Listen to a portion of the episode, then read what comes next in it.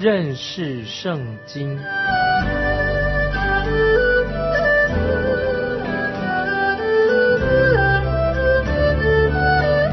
认识上帝的话，把上帝的话带到全世界。本节目是由认识圣经机构和环球广播电台联合制作，欢迎收听。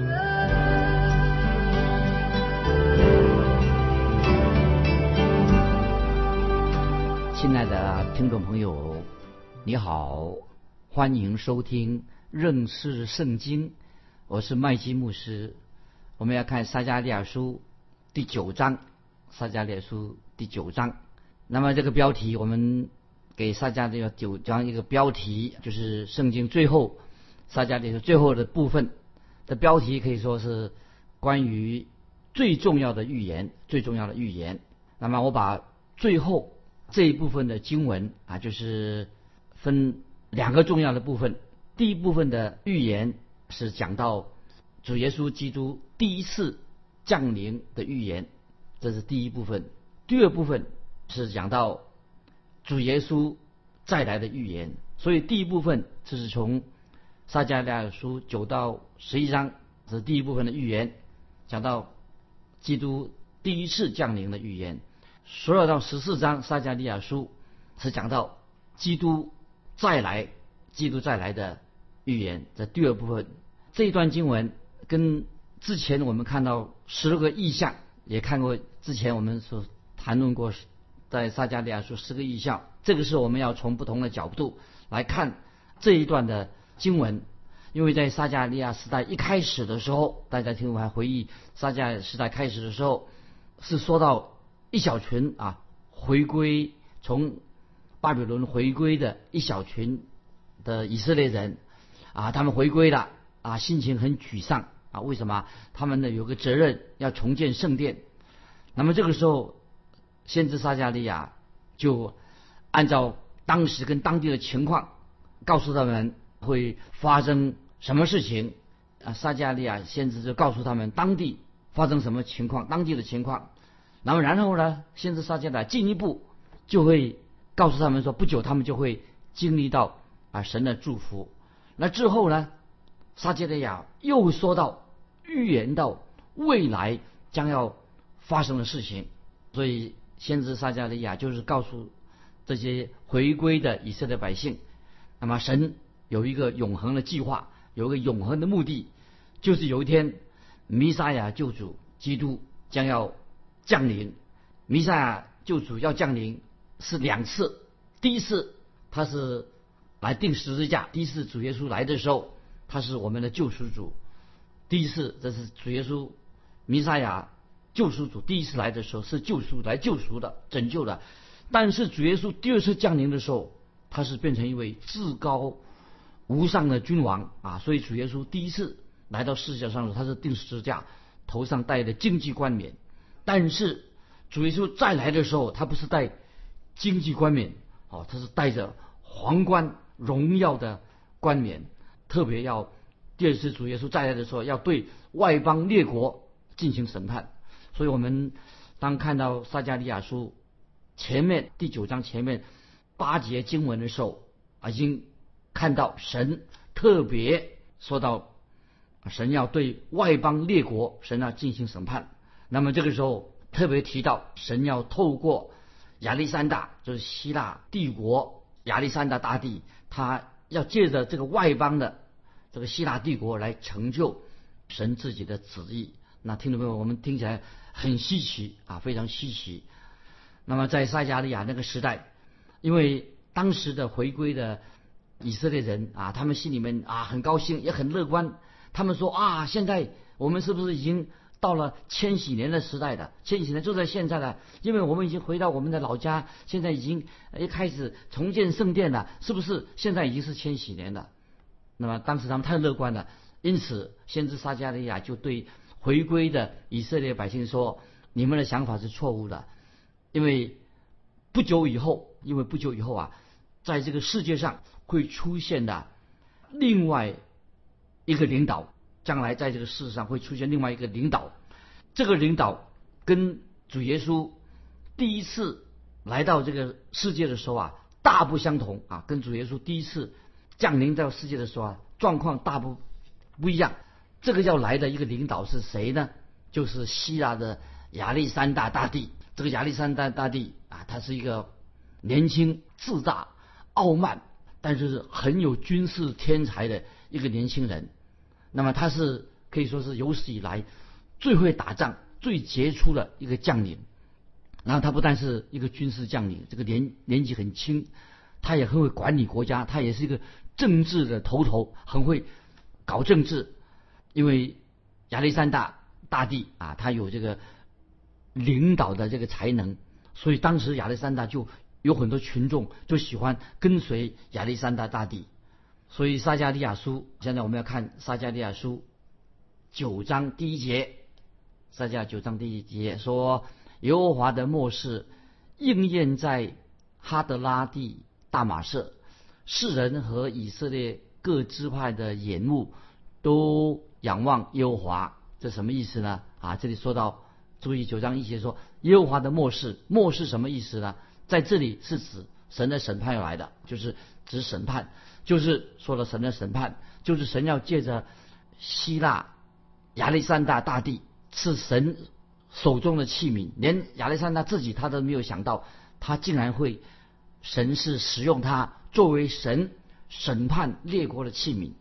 亚历山大因为他是军事。天才，他征服了哈德拉蒂，那么也占领了大马色跟哈马口。那么到今天，我们知道大马士啊已经成为啊就是叙利亚这个国家的一个首都。那么我们知道叙利亚这个国家经常的在古代啊给以色列人啊带来许多许多的麻烦。所以我们从撒迦利亚书九章一到七节就提到。所提到的城市当中，那么我们可以确定，亚历山大大帝他的军队曾经入侵过神所给以色列人应许之地。那么这个已经知道，这是已经这已经是历史的事实。但是在撒加利亚先知的时代，这个事情还没有应验，还是一个预言。那么后来我们知道，这个预言都一一的。应验的，所以这是圣经当中啊很奇妙的地方。圣经里面的预言都会应验。那这段经文，特别是预言到亚历山大他会离开他原来欧洲他的地方，他原来亚历山大是来自欧洲，他就要带领军队攻进啊这个到了进到小亚细亚，那么就是现在的土耳其。那么他征服了许许多多的小亚细亚的城市。亚历山大这位君王，希腊君王非常的残忍、凶狠啊，也很野蛮啊。但是他他是一个军事天才啊，他只统统领了只有五万五万人的军队啊，他只有统领的五万的军队。但因为他是常胜将军啊，所以他凡是他进攻征服的城市，他会把这个整个城市把它毁掉，就是很残酷的屠城，把这个城市毁掉。避免将来这些如果没有把他们屠城的话，全然征服的话，不然怕怕他们以后又起来攻击，给他们机会来对付他啊！所以亚历山大因为很残忍啊，所以消灭了很多城市。但是听众朋友，有一件事情我们要知道，关于亚历山大大帝，虽然他是一个军事天才，但是他却不能控制自己，他三十二岁就死于酒精中毒啊！三十二岁就。年轻就过世了，死于酒精中毒。那么他的年龄跟耶稣的年龄，主耶稣年龄啊，都三十来岁就过世了，年龄很相仿。所以我们读但以理书的时候，但以理书其实先知但以理在但以理书当中啊，已经提到这个希腊马其顿，就是但以理书的第二章所描述的第三个但以理书第二章所描述的第三个世界的。强权就是也是第七章说的那个豹，就是指向希腊帝国亚历山大豹。所以但以理书第八章所提到的野山羊，那么这个野山羊也是指向啊希腊帝国，讲这个国家。这个特别讲那个这个山羊角，它的这个角就是指亚历山大大帝啊，这个是非常会作战的战争的军事天才。所以这里我们看到啊，撒加利亚的预言就预言到，就是讲到亚历山大啊，希腊亚历山大大帝啊，他将要会入侵进入巴勒斯坦啊，神的应许之地。这里要强调的。那现在我们继续看撒加利亚书，撒加利亚书九章二节，撒加利亚书九章二节和靠近的哈马并泰尔西顿，因为这两城的人大有智慧。这里提到泰尔和西顿啊，是当时的商业的重镇。那么撒加利亚书第九章第三、第四节怎么说呢？泰尔为自己修筑宝藏，积蓄银子。如尘沙堆起金金，如街上的泥土，主必赶出他，打败他海上的权力，他必被火烧灭。这是撒迦利亚书九章三四两节所说的预言。我们听众朋友，我们都知道，泰尔曾经认为他这个国家很坚固，是攻不破的。为什么呢？他们是有一个是海岛型的一个防御，海岛型的这个保障。他认为说敌人绝对进攻不了这种坚固城，那里的居民住的居民是腓尼腓尼基人，腓尼基人是什么样的人？他们都是以航海为业、航海起家的一个民族啊，他们发展成为一个强大的贸易国，累积了许多的许多的财富。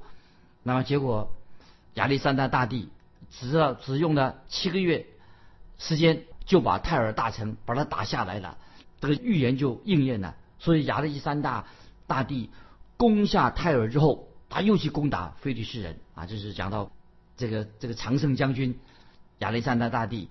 接下来我们看撒迦利亚书九章五节：雅什基伦看见必惧怕，加萨看见甚痛苦，以格伦因失了盼望蒙羞，加萨必不再有君王，雅什居伦也不再有居民啊！这。上面九节九章五节啊，提到这些，我去过一些地方，也拍了一些旧的照片，在旧约圣经这个大衮庙啊，那个废墟也在那里。那么现在这个地区已经归还给现在的以色列国了。那么这里说到啊，那雅斯图雅斯图这个地方，现在啊，以色列国已经在那里建造了港口，也盖了新的公寓。那么沿着这个海岸线，就看到这个雅什基伦这个地方啊，现在提的地方。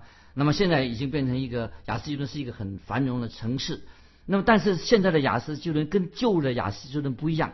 原来的雅斯基伦是什么？呢？它今天还是一个废墟啊！看到原来那个地方是一个废墟。那么后来现在改变成一个公园，风景看起来很优美。但是为什么说它是废墟呢？因为那个地方没有人居住，因为那个地方已经不能再成为一个城市了。所以就看到神的话，透过先知撒迦利亚说的话，就完全。应验了，为什么呢？因为亚历山大，希腊亚历山大大帝把这个城毁掉了，破坏了菲利士人的军事力量。接下来我们看撒迦利亚书九章六节，撒迦利亚书九章六节说：“私生子必住在雅什突，我必除灭菲利士人的骄傲。”注意九章六节这样说：“私生子必住在雅斯突，我必除灭。”非利士人的骄傲，注意这节经文什么意思呢？私生子必住在雅斯突，是指什么呢？就是不这里不是指这个雅斯突，那里不会有人居住，那里有人居住，但是为什么说私生子必住在雅斯突的？就是那里住人呐，那个品德都不太好，就是不是一些很高高尚的人啊，这个人那边的人呢，都是有问题的人，都住在这个地方。那么现在。当然也有人住在雅斯突这个地方啊，可是当时说私生子住在雅斯突，就说那个地方人呢都比较啊低层社会的，不是很尊贵的人住在那个地方。九章都节又说，下面说我必除灭非利士人的骄傲。那么我们知道后来亚历山大大帝希腊就毁灭了，把这个菲利士国把它毁掉的。那从此在历史上啊，这菲就菲利士国就是亡亡国了，没有没有复国啊，这个。应也应验了。那么继续看撒迦利亚书九章七节：我必除去他们口中带血之肉和牙齿可憎之物，他必作为余剩的人归于我们的神，必在犹大向族长以格伦人必如也不斯人。大家讲九章什么意思呢？我再念一遍：我必除去他口中带血之肉和牙齿内可证之物，他必作为余剩的人归于我们的神，必在犹大向族长以哥伦人必如耶布斯人。什么意思呢？啊，这里说我必除去他口中带血之肉和牙齿可证之物是什么？就是这些污染、被污染、拜偶像的这些祭物。意思就是说，神要除去非利士人他们拜偶像的行为。那么我们知道，有一天基督再来的时候，从天上再来的时候啊，有一件事情会发生。发生什么呢？就是非利士人他们会悔改，归向独一的真神。他们悔改归神。那么这是先知撒加利亚在这里所说的预言，他们会悔改归向独一的真神，非利士人就成为什么？就是说他们成为将会成为神的百姓，并且啊，神会祝福非利士人，领受神的主。神不但祝福以色列人，也要祝福这些悔改归向独一真神的非利士人。那么这我再提到希腊亚历山大大帝啊，他因为他是常胜将军，他的。已经打败的、摧毁的当时的这些列国，所有的国家，他走过凡是亚历山大他走过的地方，他必然把所有的那些城堡、坚固的堡垒通通摧毁。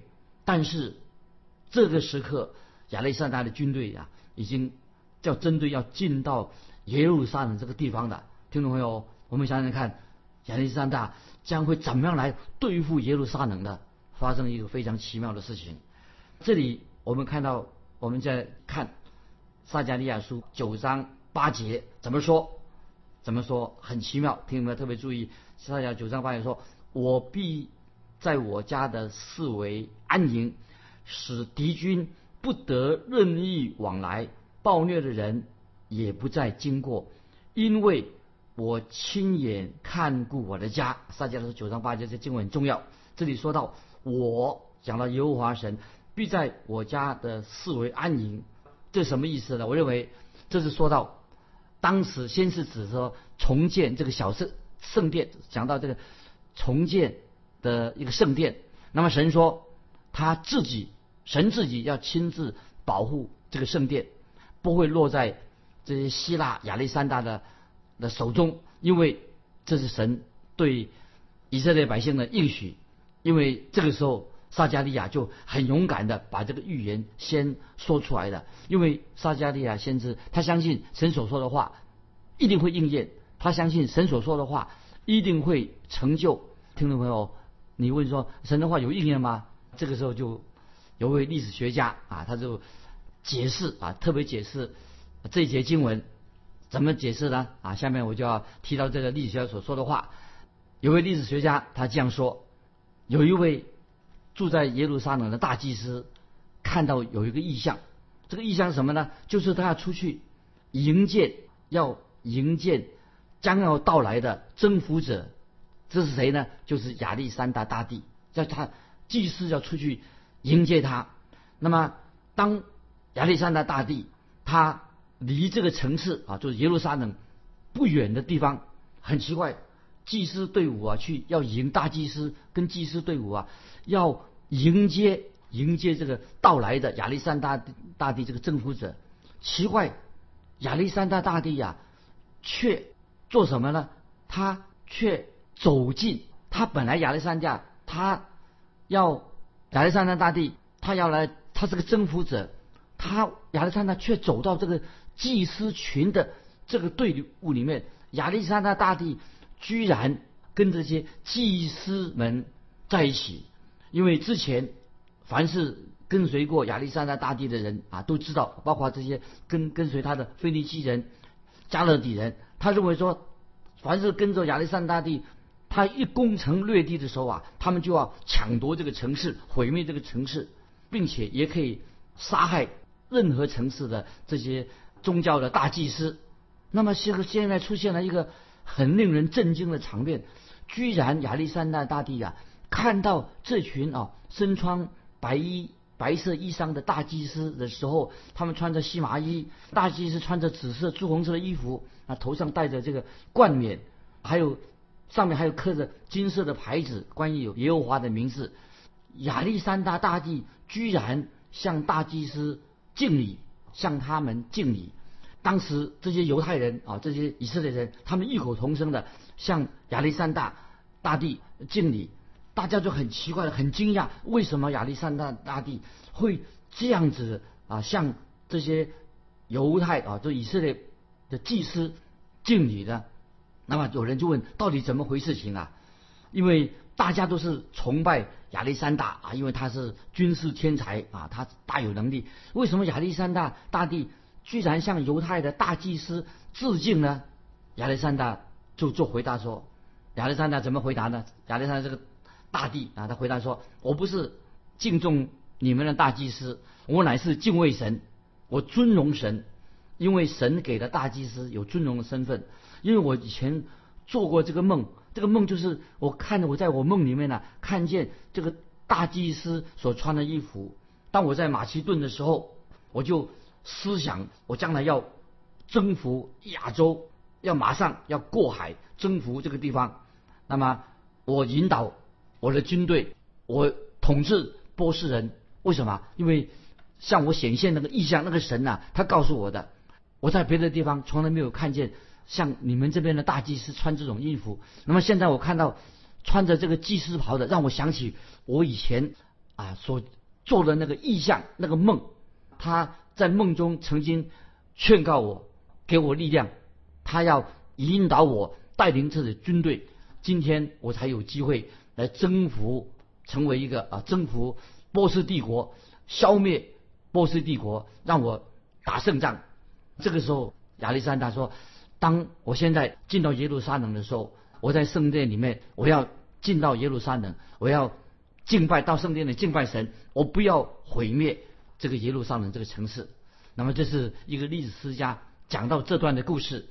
那么另外还有个传说，说到当时那个大祭司不但是穿着这个紫色的祭司袍啊，穿着这个祭司的袍子，手中还拿着什么？还拿着一个但以理书在他手中。这个祭司就把但以理书关于但以理书所到关于所说到亚历山大的预言指给亚历山大看。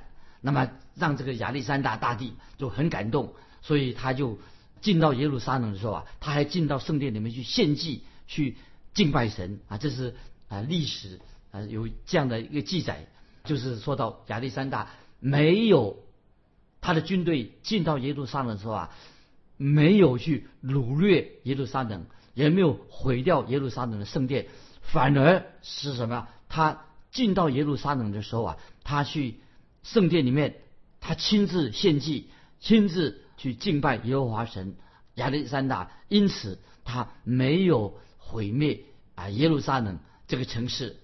所以我们看到啊撒加利亚这位先知他所说的预言啊非常的奇妙啊，让很多人就觉得撒加利亚书啊，就今天我们查考的撒加利亚书第九章啊非常引人注目。这个撒加利亚书这本。书是太奇妙的，他所说的预言都应验了。那么我们知道亚历山大在历史上他是一个所向无敌的一个军头啊，一个大将军，也是他在历史上是一个最残酷、最残酷一个杀人如麻、最野蛮的、最自高自大的人。但是他居然来到耶路撒冷的时候，他向祭司致敬啊，他进到。耶路撒冷这个圣殿里面献祭敬拜神，他没有像他以前一样进到任何城市，他就要蛮横的、残酷的杀人如麻。那么这是啊一个历史学家的做这样的记载。今天我们就分享到这里。我要问听众朋友，这是不是一个非常啊奇妙的事情？先知撒加利亚能够说预言，这个事情都。还没有发生，所以所谓预言意象的意思就是还没有发生的事情，先知所说的后来都一一应验了。这里特别讲到强调亚历山大大帝这位勇敢的、强悍的、野蛮的、自大的这个亚历山大，他这个波斯啊，他是征服了波斯帝国，但是他进到耶路撒冷城的时候啊，他没有把耶路撒冷把它夷为平地，这里而且不但没有夷为平地，而且他对祭司敬礼，也进到圣殿里面献祭啊，敬拜耶和华真神。他没有毁灭耶路撒冷，像他以前进到其他的城市一样。这实在在历史上啊是一位神迹啊，所以最后啊，就要鼓励听众朋友，我们的神乃是。掌管历史的神，掌管历史的神，一切的事情都在神的掌握当中啊！最后我要问听众朋友一个问题，很简单，听众们欢迎你来信跟我分享，你觉得历史历史的主人到底是谁？谁是掌管人的历史？欢迎你来信跟我们分享啊！神是掌管历史的神，那么当然神也是掌管你生命的神。也欢迎你来分享你个人的经历。神是掌管啊，你的生命动作存留都在乎神。欢迎来写信跟我们分享你个人的属灵经历。来信可以寄到环球电台认识圣经麦基牧师收。愿神祝福你。我们下次再见。